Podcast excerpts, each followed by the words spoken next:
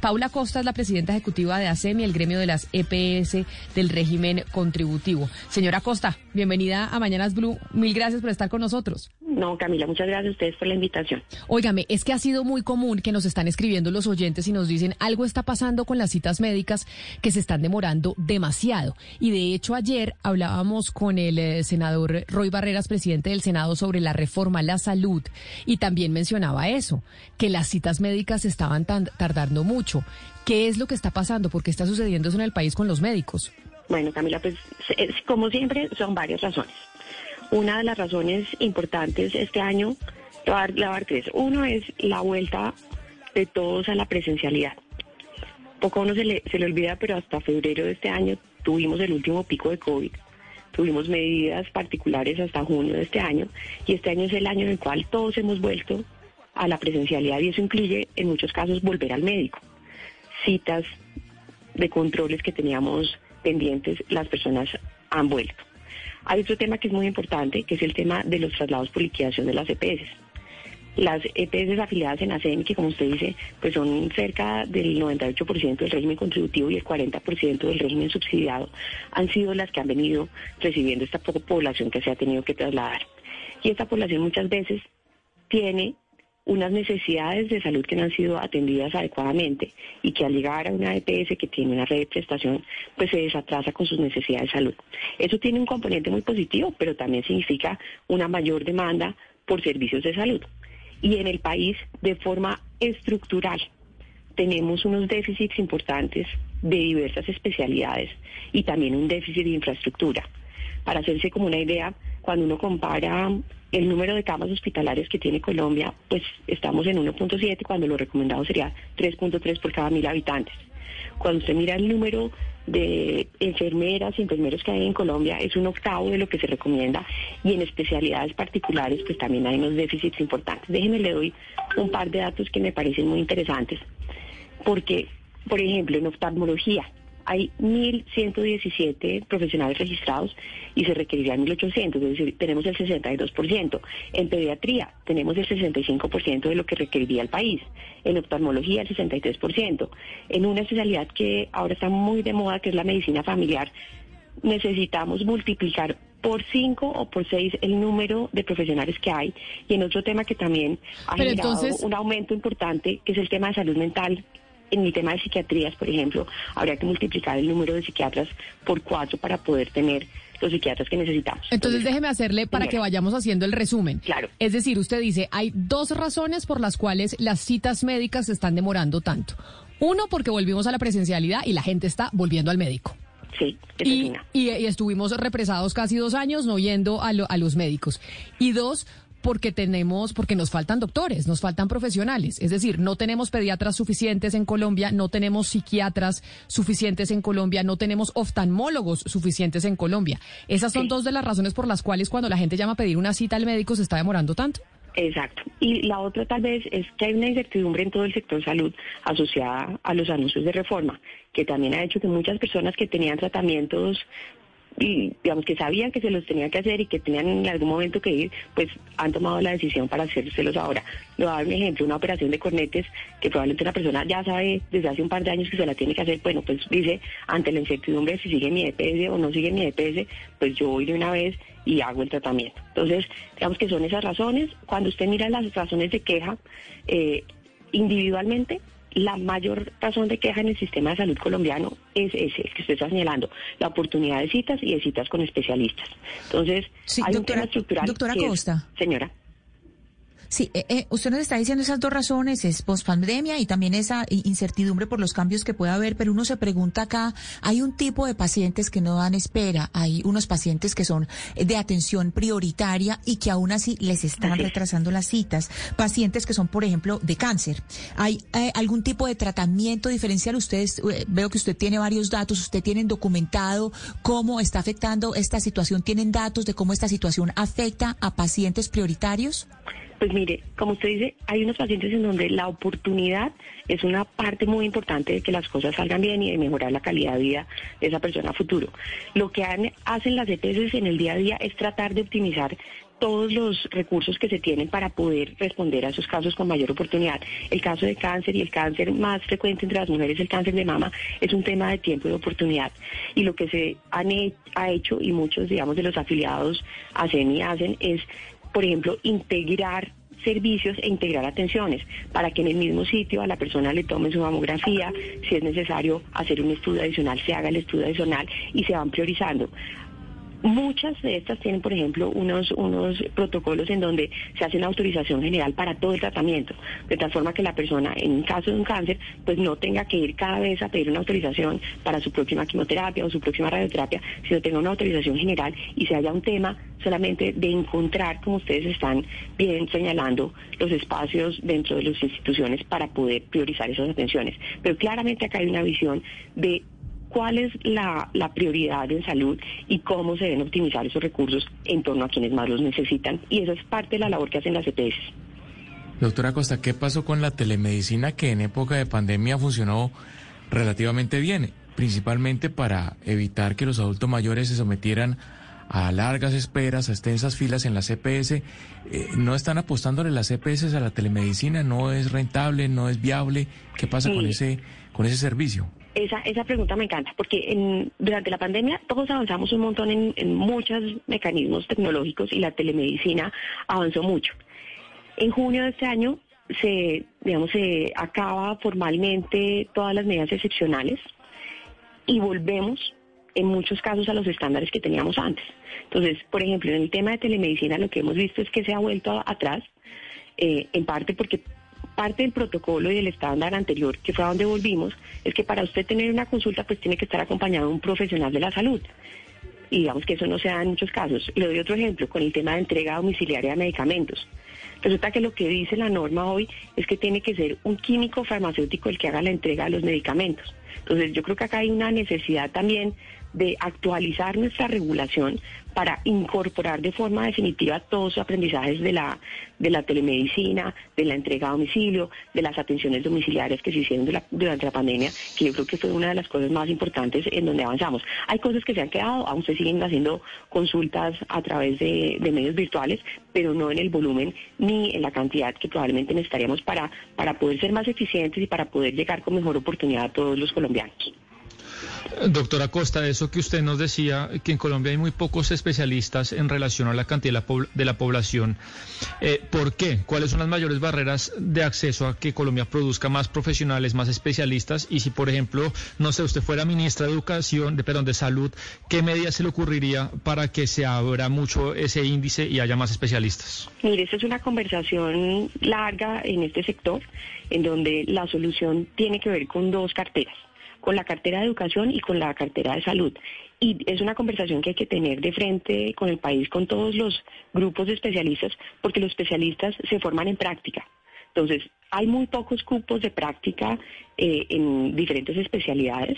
Es necesario tener, digamos, de forma coordinada entre estos dos ministerios y entre las sociedades que manejan estos cupos y las universidades, un plan para poder ampliarlo dependiendo del perfil epidemiológico de la población, es decir, de lo que nos enfermamos y de lo que vamos a necesitar, no solamente en este momento, sino a futuro, porque todos estos profesionales que son tan tremendamente calificados, pues toman muchos años en formarse. Entonces creo que acá hay una conversación que está pendiente, que no se ha cerrado, acerca de cómo podemos ampliar esos cupos de formación manteniendo, por supuesto, los temas de calidad y manteniendo, por supuesto, los temas de formalización laboral, pero sí atendiendo a las necesidades de la población.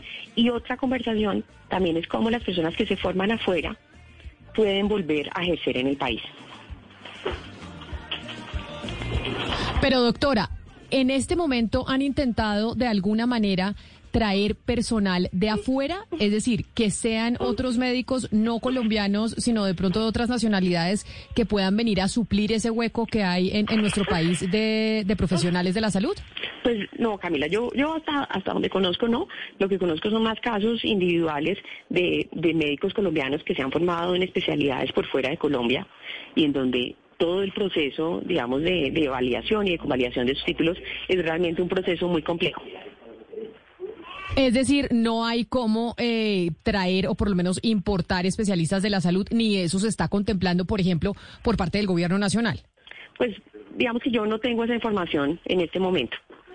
Yo sé que estamos a puertas de entrar en el gran debate de la reforma a la salud y usted representa pues a las CPS, a las empresas prestadoras de salud, que la ministra Carolina Corcho pues ha sido muy dura en contra de ustedes como, como intermediarias de la salud y asimismo el presidente Gustavo Petro.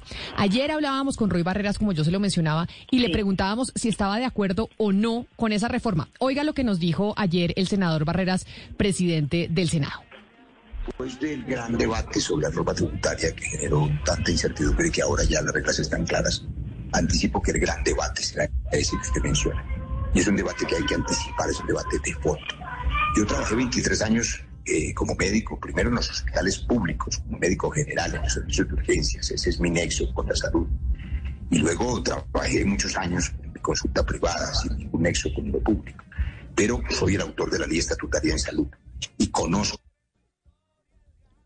se nos fue el audio. Se nos fue el audio del. Pero yo lo oí, yo lo oí. Ah, bueno, qué bueno que usted lo haya oído. Ah, me hubiera dicho y no le ponía, no le ponía el audio. No, ya quitemos el audio porque pues sí vamos a tener problemas pasando lo hablando de la reforma a la salud. Claro, pero entonces él decía que no estaba tan de acuerdo con la reforma que están eh, pensando y planteando desde el gobierno nacional, como por ejemplo la ministra Carolina Corcho, sino que hay que construir sobre lo construido. ¿Ustedes quedan más tranquilos sabiendo eso? Que el presidente del Senado tal vez no está de acuerdo con esa reforma tan drástica que planteaba incluso antes de llegar al, al Ministerio de Salud la doctora Corcho? Pues mire, la, la voz, la voz del, del, presidente del Senado, por supuesto, es una voz muy importante en este debate. Este es un debate en donde el espacio natural, pues será el Congreso de la República, pero yo creo que más allá de la voz de Roy, que es muy importante, hay muchas voces señalando lo mismo.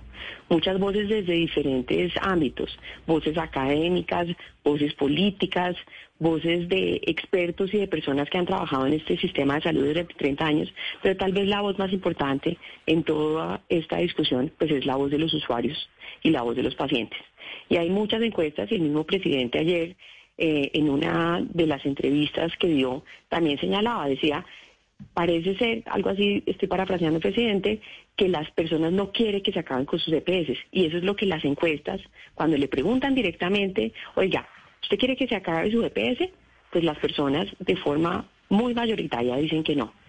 Y el presidente ayer en uno de sus discursos señala esto, me parece que eso también nos ayuda a avanzar la discusión, porque creo que acá el problema es mucho más allá de si EPS sí o EPS no. ¿Cuáles son estos temas estructurales sobre los cuales todos los actores tenemos cómo avanzar y una responsabilidad para tratar de buscar el mejor servicio de salud para toda la población? Entonces, creo que estas, digamos, estas voces empiezan a generar un espacio un poco más amplio para la discusión y para llegar a estos temas que nos afectan a todos, porque todos tenemos dos sombreros. Yo en este momento de mi vida represento a las EPS, pero también soy usuaria.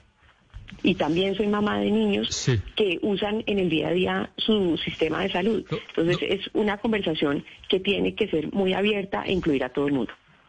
Doctora Costa, uno de los principales argumentos pues que esgrimen las personas que quieren hacer un revolcón al sistema de salud es de la deuda que tienen las EPS eh, con los hospitales. Entiendo yo que del régimen contributivo la deuda de las EPS asciende a algo más de 7 billones, pero por otro lado hay gente que dice que la mayoría de esa deuda es muy a corto plazo y proviene de EPS que están en grave situación financiera. ¿Cuál es la realidad de, de la deuda actual del régimen contributivo? Mire, lo que nosotros vemos es el 80% de la deuda total del sistema de salud. 80% de la deuda a más de 60 días, que realmente, digamos, es el problema de la deuda, como usted dice, que no es corriente. Es de EPS liquidadas o en medida de vigilancia especial. Cuando se liquida una EPS, típicamente le quedan unas deudas a los prestadores y esas deudas, a menos de que sea una EPS pública, pues no hay quien las respalde, porque se acabó la EPS y se fue. Entonces, y la contraparte es que el 80% de la deuda que tienen las EPS activas que están prestando los servicios es a 60 días o menos. Entonces, creo que acá hay una diferencia y hay que segmentar el problema. El problema más grande de deuda está en las EPS que ya se han liquidado, en las EPS que están en problemas em, o incumpliendo algunos de los indicadores de sostenibilidad financiera. Pero las EPS que están funcionando son las EPS que están más al día con su cartera. Acá también hay un tema dentro de esos estructurales de suficiencia de recursos. Como ustedes han visto, este año tenemos una inflación mucho más alta de lo proyectada, tenemos una devaluación que le pega muy duro a los precios de medicamentos, tuvimos un incremento de salario mínimo, que es un componente muy fuerte dentro de, la estructura de costos del, sector salud y tenemos además muchas más atenciones, que era lo que Camila me preguntaba al principio. Hay muchas más personas pidiendo citas, haciéndose operaciones, eh, yendo a exámenes de laboratorio, y los recursos este año están resultando tremendamente insuficientes.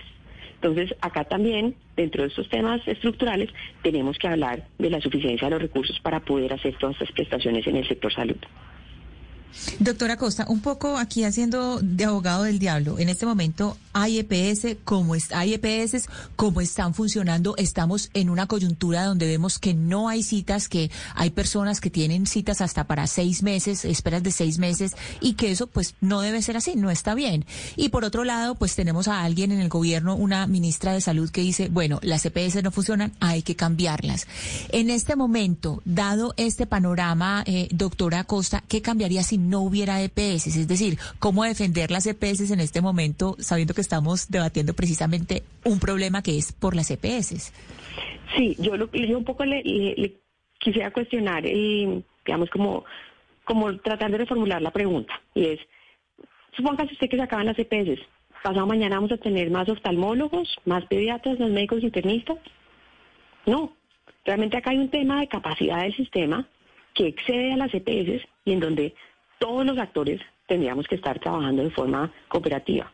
Es decir, yo un poco lo que le quiero decir es, nada se soluciona sin las EPS y por el contrario, el rol de las EPS es un rol muy importante para articular esos servicios, para que cuando usted tiene eh, un indicio de que tiene una enfermedad, sepa cuál es la ruta que puede eh, acompañarlo para poder, digamos, avanzar en, en sus tratamientos si así lo requiere. Las EPS organizan la red y orientan a las personas hacia qué médicos podrían y qué, médicos no. Imagínese usted un sistema en donde poco no existen esas redes integradas que son las EPS en la vida práctica y que cada cual... Claro, eh, entonces entendiendo Entendiendo, doctora, lo que usted nos ha tratado de decir es eh, no se acaben las EPS, las EPS, sino hacer una reforma a cómo están ahora, hacer eh, una reforma a la manera en cómo están funcionando. Y en ese sentido, ¿cuál sería, si usted dijera, estas son las dos primeras o tres primeras, las prioridades que hay que tocar? ¿Dónde habría que tocar para empezar esa reforma? Muy bien, mire, yo creo que lo primero es que tenemos que tener modelos de atención diferenciales entre zonas urbanas y zonas rurales. El 80% de los especialistas en este país están concentrados en 10 departamentos y dentro de esos departamentos en sus ciudades capitales. Entonces tenemos que entender cuál es la realidad de las zonas rurales y tener modelos de atención diferenciales. Creo que eso es lo primero y ese es un punto que ha señalado el gobierno y que nosotros compartimos. Es muy importante cerrar esas brechas. Creo que el otro punto que también es muy importante es algo que aprendimos en la pandemia y que tenemos que seguir haciendo y es el trabajo coordinado con las entidades territoriales. Las EPS tiene la responsabilidad de la gestión del riesgo individual de salud y el riesgo colectivo está en, cabeza de las entidades territoriales. Tenemos que derrumbar esos muros entre lo colectivo y lo individual y trabajar de forma mucho más coordinada. me preguntados, creo que esos serían los dos primeros en los cuales como EPS tenemos que evolucionar. Pues ahí está, este va a ser el debate sin lugar a dudas, eh, como decía el eh, presidente del Senado, Roy Barreras, sobre el que vamos a estar discutiendo en el país, la reforma a la salud y es lo que estamos viendo, la escasez de médicos, la demora en, en las citas, dicen las EPS que si se acaban las EPS, si eso va a cambiar inmediatamente, si vamos a tener más médicos. De hecho, mucha gente en el 301-764-4108, doctora Acosta nos dice, ¿dónde están los médicos entonces que se gradúan? Usted nos decía, lo que pasa es que hay muy poquitos cupos para que hagan las prácticas, que ahí es donde se donde realmente se vuelven profesionales. Entonces, las prácticas especialistas e incluso en médicos generales tenemos un déficit importante, Camila. Pero es que eh, se están graduando más pocos médicos de los que se necesitan o, lo que pasa es que se están graduando esos, esos estudiantes pero no, no, encuentran el sitio donde hacer las prácticas. No, se están graduando muchos menos de los que necesitamos como sociedad dado dadas las enfermedades que requerimos tratar. Y también hay un tema de la ubicación y es en dónde están esos médicos. Conseguir médicos que vayan a la ruralidad es realmente un reto por muchas condiciones que van más allá del sistema de salud por las condiciones de desarrollo, porque pues digamos hay otras consideraciones cuando uno se ubica en una zona más allá solamente del componente laboral. Entonces, digamos que ahí tenemos que hacer un, pensamiento y acá también es un planteamiento que, compartimos con el gobierno en donde hay que trabajar, por supuesto, en los temas de atención, pero también en los temas de prevención y en los determinantes de salud el agua potable, el saneamiento básico, los hábitos de vida saludable determinan mucho más la calidad de vida y la salud de la población que las asistencias a los médicos, no diciendo que eso no es muy importante. Pues es la doctora Paula Costa, representante de las EPS en Colombia, presidenta ejecutiva de ASEMI. Mil gracias por hablar con nosotros. Teníamos eh, desde hace rato la intención de poder comunicarnos con usted porque tenemos pues muchas quejas de parte de los oyentes, sobre todo sobre este punto de las de las citas que se están demorando mucho. Doctora Costa, mil gracias. A usted, Camila, muchas gracias y un saludo a todos los oyentes.